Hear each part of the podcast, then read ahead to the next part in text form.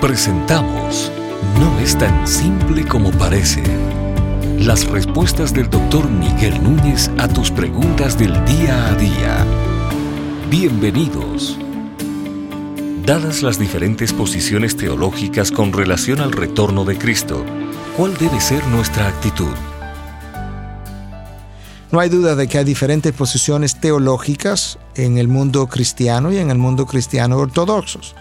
Para algunos, por ejemplo, habrá una tribulación de siete años y esa tribulación comienza el día en que la iglesia es raptada. La iglesia es raptada, llevada con Cristo. Hay siete años de tribulación y luego la iglesia regresa con Cristo ah, y va a recibir entonces ah, su recompensa y estará viviendo en la tierra durante mil años, durante lo que se conoce el periodo milenial. Otros tienen lo que ha sido considerado como el premilenialismo histórico y lo que esta otra posición considera es que sí habrá mil años de convivencia aquí en la tierra, pero que ese rapto no ocurre al principio de la tribulación, sino que hay un periodo difícil que no necesariamente corresponden a siete años y que al final de ese periodo uh, Dios rapta a su iglesia, se une a ella en los cielos, en algún lugar que nosotros no conocemos, y desciende inmediatamente a la tierra y se inicia el periodo milenial. Sin embargo, hay otros que entienden que no habrá tal milenio, sino que el milenio es algo figurativo, que ya nosotros estamos viviendo en el milenio y que Cristo vendrá en algún momento que nadie conoce y cuando quizá muchos ni siquiera lo estén esperando.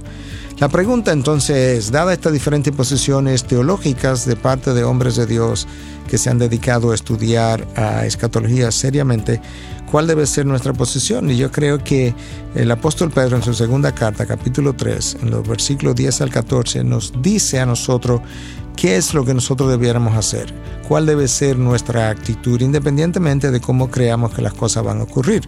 Yo no tengo todo el tiempo en el podcast para leer ese texto, pero quiero leer dos versículos que nos dejan claramente uh, dichas uh, o dicho cómo nosotros debiéramos, cuál es la actitud que debiéramos adoptar. El versículo 11 dice, puesto que todas estas cosas han de ser destruidas de esta manera, refiriéndose al fin del mundo, al fin de la era, al fin de la época, ¿qué clase de persona no debéis ser vosotros en santa conducta y en piedad?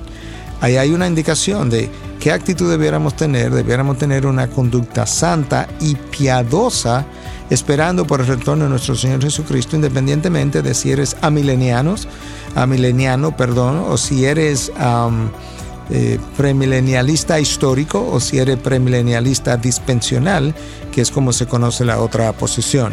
En el versículo 14, donde dice, por tanto, amados, puesto que aguardáis estas cosas, ¿qué cosas? el fin de la, época, el juicio de Cristo. Procurar con diligencia ser hallados por Él en paz, sin mancha e irreprensible. Esa es nuestra conducta. Debiéramos estar en paz, sin mancha e irreprensible. Dios espera que nosotros estemos trabajando activamente, arduamente, hasta el día del regreso de su Hijo.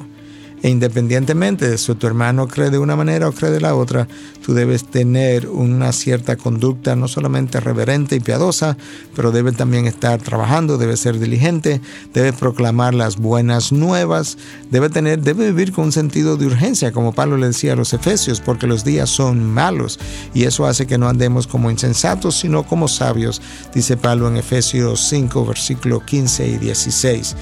Por tanto, ese sería mi consejo.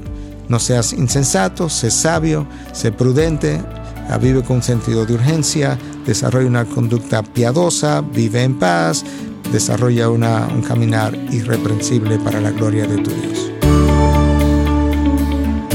Estas y otras preguntas llegan hasta ustedes gracias a la valiosa colaboración de nuestros amables oyentes. Si deseas compartir con nosotros tus consultas e inquietudes, visita nuestra página de internet integridadysabiduría.org. Gracias por tu gentil atención y será hasta la próxima.